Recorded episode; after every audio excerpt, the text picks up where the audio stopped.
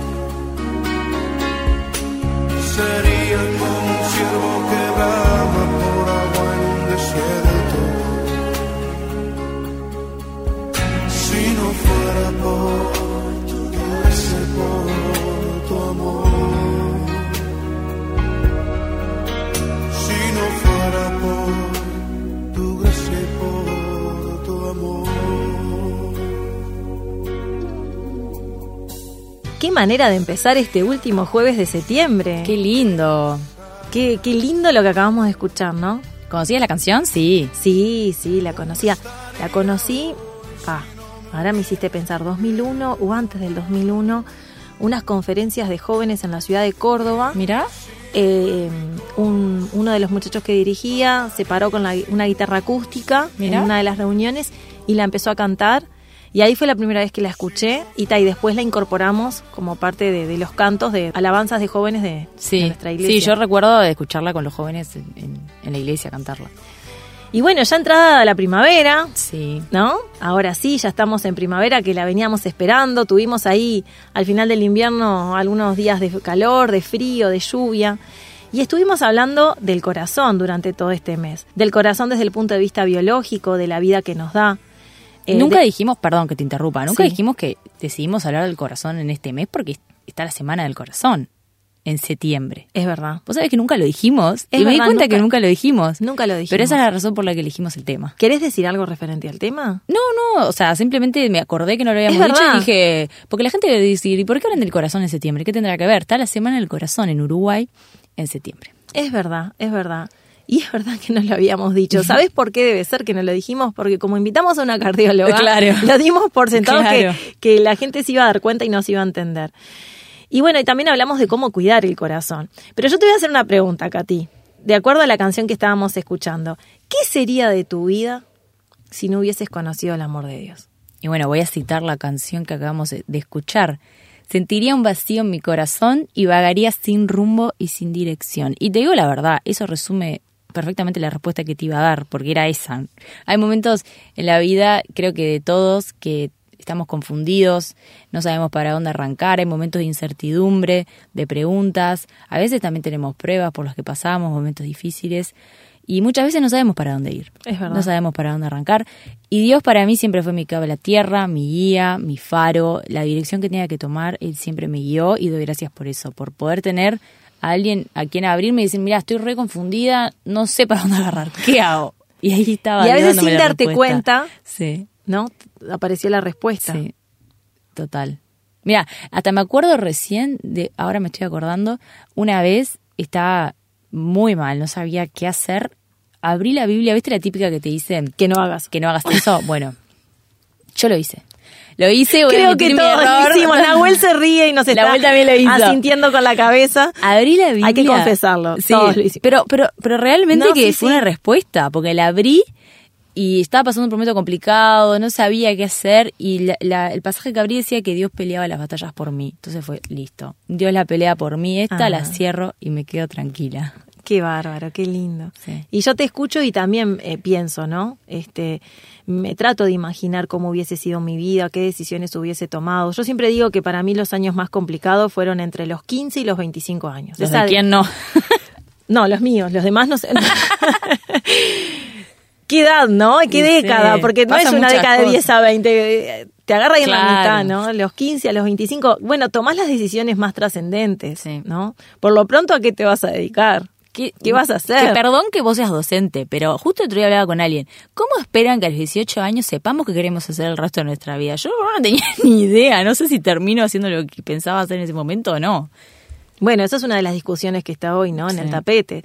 Si, si tenemos que obligarlos a que opten a los 17. Sí, Porque en 17. real- y te voy a decir 16, porque en realidad un alumno, bueno, cumple 17. Claro. No, un alumno de 16 pasa quinto año de liceo. Vamos a decirle a, la- a las personas que no son del Uruguay.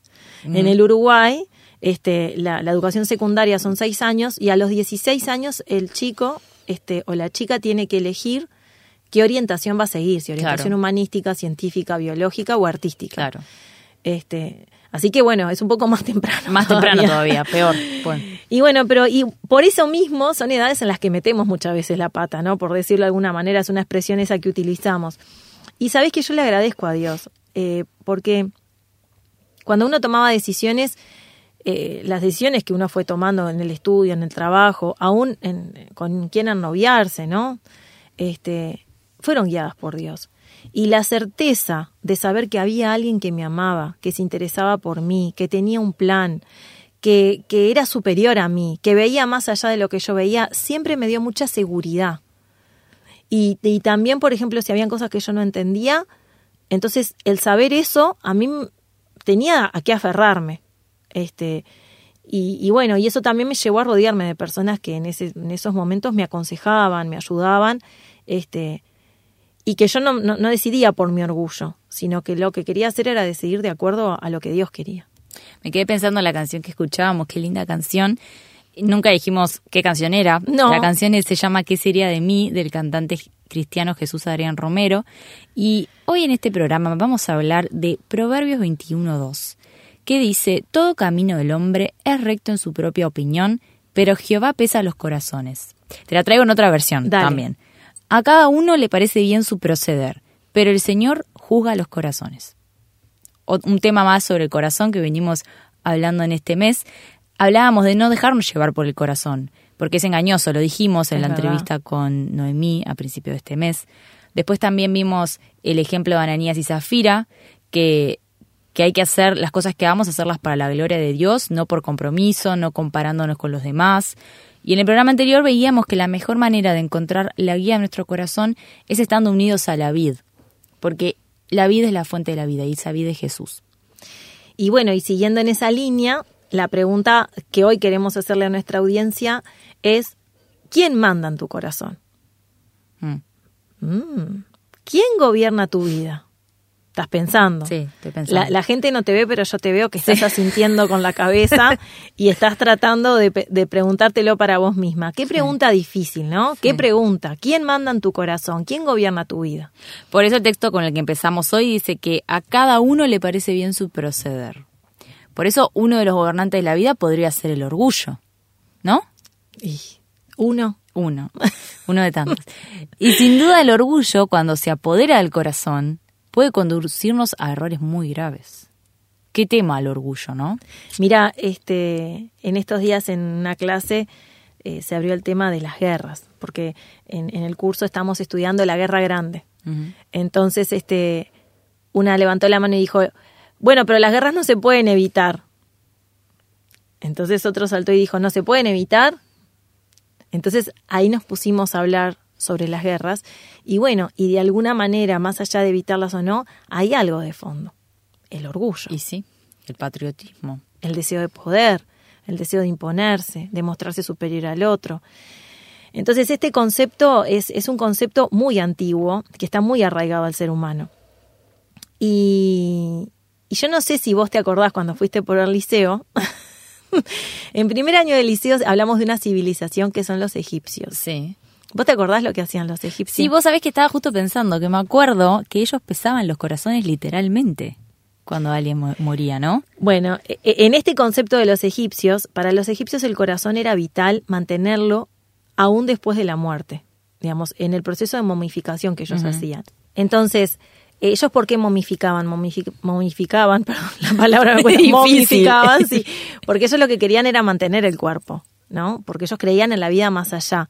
Entonces ellos creían que cuando una persona moría iniciaba un camino hacia el más allá, hacia esa otra vida en la que se iban a encontrar con Osiris, el dios de la regeneración.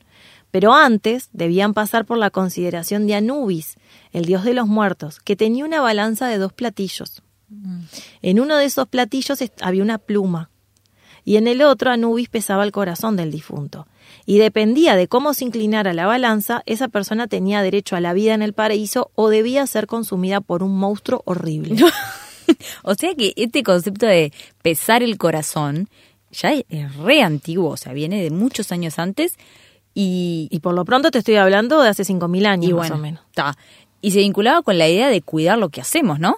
Claro. De ver por qué hacemos lo que hacemos, qué lugar ocupa nuestro orgullo en las decisiones que tomamos o cómo nos relacionamos con los demás. En base a eso veíamos si íbamos a irnos al paraíso o nos iba a comer un monstruo, básicamente. Claro, fíjate que en el corazón están las intenciones. Como hablábamos, sí. Entonces, justamente era también eso, los hechos y las intenciones, ¿no?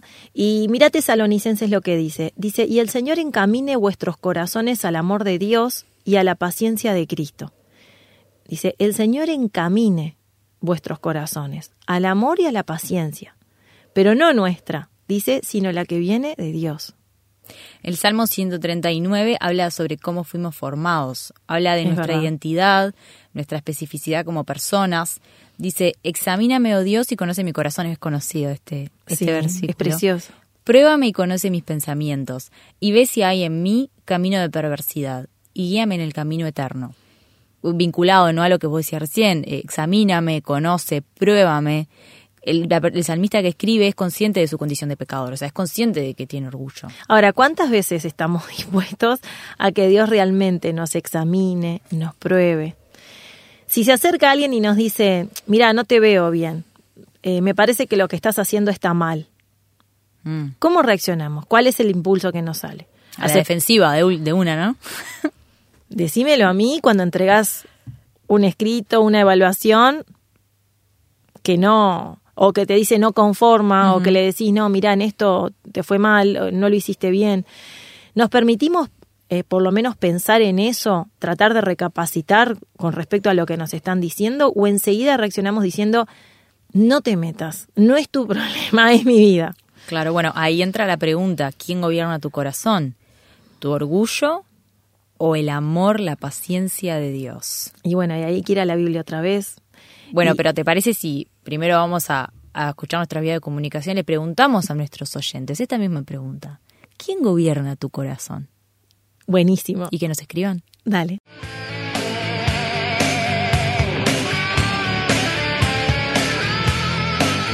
Estás escuchando Contracorriente. Ponete en contacto y danos tu opinión por el signo de más 598-916-10-610. Búscanos y seguinos en Instagram como Contracorriente RTM. Bueno, aunque me hayas detenido este, en lo que Perdón. estaba diciendo para ir a escuchar nuestras vías de comunicación, eh, no te guardo rencor. Ni Qué voy a ser orgullosa. Qué bueno. Pero sí me estoy acordando que lo venís haciendo seguido. No, mentira. Eh, bueno, hablando de este tema, estamos hablando del corazón y en este último programa del mes de septiembre estamos hablando sobre uno de los grandes temas del corazón, que es el orgullo. Y bueno, y nuevamente vamos a la Biblia. La Biblia que es Que nuestra tiene fuente. todas nuestras respuestas. Claro, y aparte que recién eh, veníamos diciendo, ¿no? Este, que en ella nosotros buscamos la dirección de Dios, ¿no? Que le decimos al Señor, este, que, que Él nos revise, que eh, en ella encontramos la fuente del amor y la paciencia. ¡Qué descubrimiento! ¡Qué sí, descubrimiento!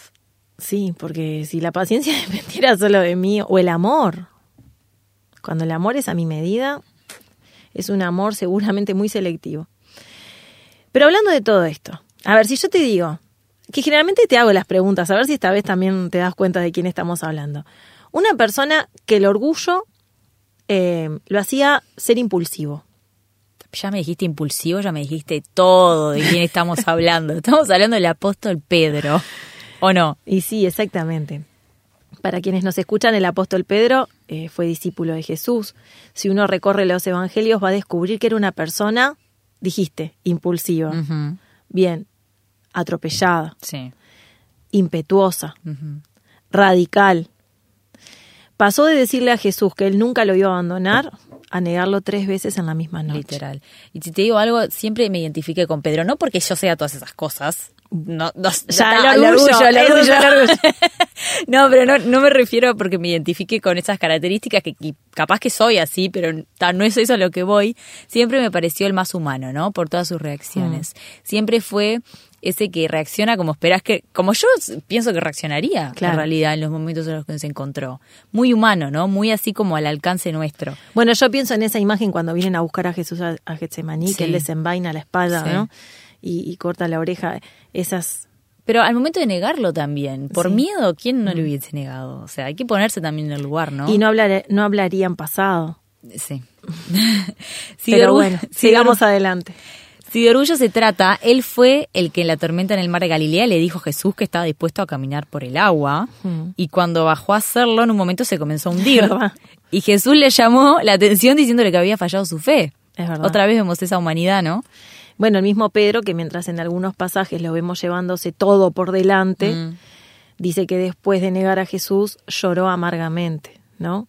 Es un claro ejemplo de una persona que, que comenzó a seguir a Jesús, a escuchar sus enseñanzas, a compartir con él, pero que su orgullo siempre estaba ahí, dominaba su corazón, hasta que un día, vamos a ver qué pasó.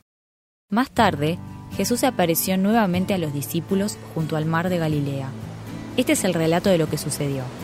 Varios de sus discípulos se encontraban allí, Simón Pedro, Tomás, Natanael, los hijos de Zebedeo y otros dos discípulos. Simón Pedro dijo, Me voy a pescar. Nosotros también vamos, dijeron los demás. Así que salieron en la barca, pero no pescaron nada en toda la noche. Al amanecer, Jesús apareció en la playa, pero los discípulos no podían ver quién era. Les preguntó, Amigos, ¿pescaron algo? No, contestaron ellos. Entonces él dijo, Echen la red a la derecha de la barca y tendrán pesca. Ellos lo hicieron y no podían sacar la red por la gran cantidad de peces que contenía.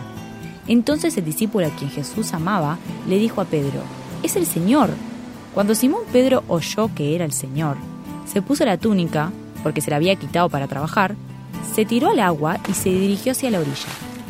Los otros se quedaron en la barca y arrastraron la, pesada red llena de pescados hasta la orilla, porque estaban solo a unos 90 metros de la playa. Cuando llegaron, encontraron el desayuno preparado para ellos, pescado a la brasa y pan. Traigan algunos de los pescados que acaban de pescar, dijo Jesús. Así que Simón Pedro subió a la barca y arrastró la red hasta la orilla. Había 153 pescados grandes, y aún así la red no se había roto. Ahora acérquense y desayunen, dijo Jesús. Ninguno de los discípulos se atrevió a preguntarle, ¿quién eres? Todos sabían que era el Señor. Entonces Jesús les sirvió el pan y el pescado. Esa fue la tercera vez que se apareció a sus discípulos después de haber resucitado de los muertos.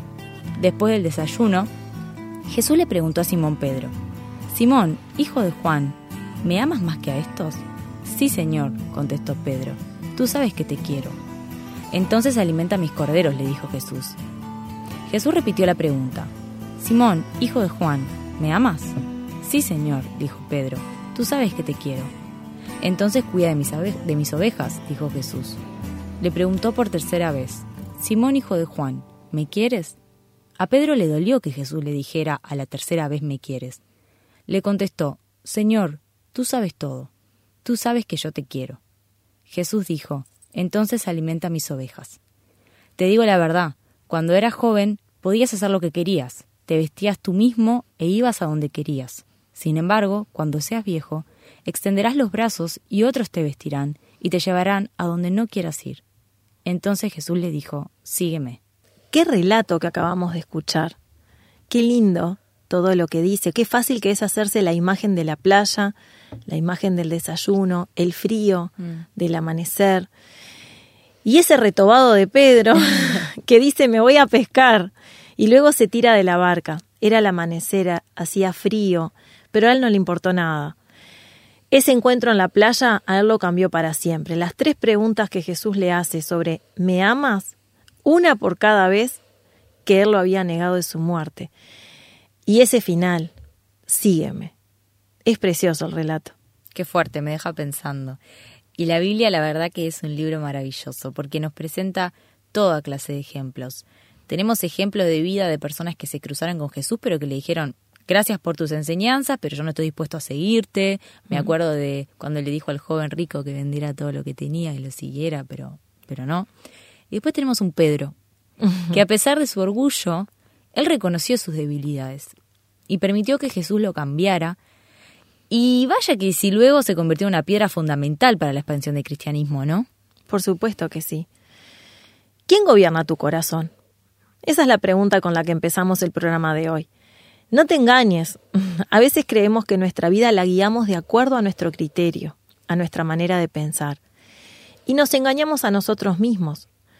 Porque nadie piensa sin estar influenciado por un ambiente familiar o un ambiente social. Aún las redes sociales, la política, las ideologías, todos tomamos decisiones que de algún modo están influenciadas por la corriente, por la moda, el cine, la filosofía, la publicidad, las ideologías de turno. Y todas esas construcciones son de pensamiento también influenciadas por otros y por el orgullo, por el interés personal, por la avaricia, por el deseo de ganar dinero, por el prestigio social, yo qué sé, por muchas cosas. Y en contracorriente buscamos que en nuestro corazón gobierne el amor, la paz, la esperanza y la guía del dueño de la vida, del diseñador, que es el creador, que sobrepasa todo tiempo, época y lugar, y cuyo nombre ¿cuál es? Jesús. Porque nosotras vamos a contracorriente. Exactamente. ¿Quién gobierna tu corazón? ¿Tu orgullo o Dios? Nosotras te invitamos a hacer lo que hizo Pedro. Tírate de la barca y trata de llegar a Jesús. Pedro sabía que ese era un buen lugar y lejos de haber huido, pues la última vez eh, la mirada de Jesús no había estado buena cuando se cruzó con su mirada después de negarlo, pero lejos de haber huido de eso, él corrió y quiso tener la oportunidad de ser perdonado. A veces nosotros queremos huir, en vez de enfrentar a Jesús, huimos de él. No te equivoques, hace lo que hizo Pedro. Hay dos maneras de vivir, buscando y permitiendo que Dios se meta en tu vida y te guíe, te sostenga, te acompañe, y ello te dé fe, propósito, esperanza, que te ayude a tomar mejores decisiones y a ser plenamente dichoso o a hacer la tuya. Hacerle caso a tu sed, como veíamos al principio de este mes con las publicidades, y correr el riesgo de depositar tus esperanzas en cuestiones que van a pasar, que a la corta o a la larga te van a decepcionar, te van a engañar, te pueden llevar a lo peor. Si querés sentir de verdad, y ahí me meto con la frase frase. del mes, viví contracorriente. A Dios le interesa tu vida, porque Él te formó, porque Él te ama.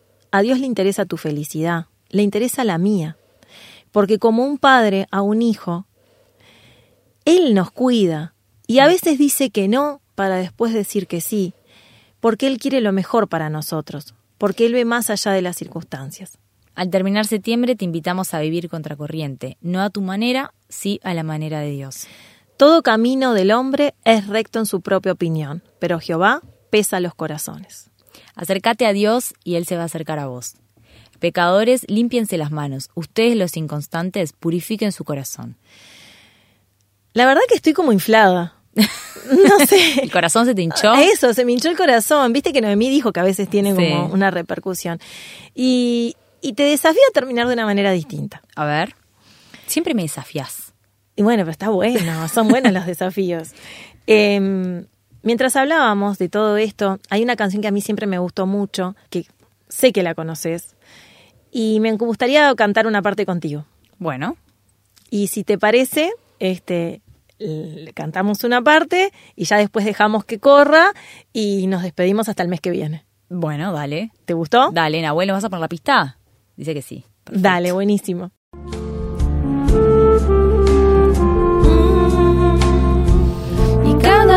Seré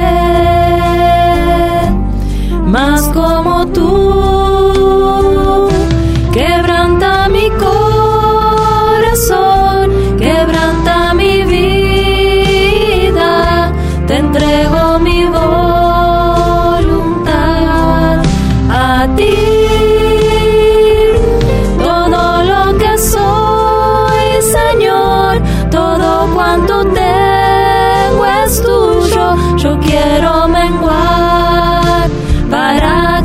Que crezcas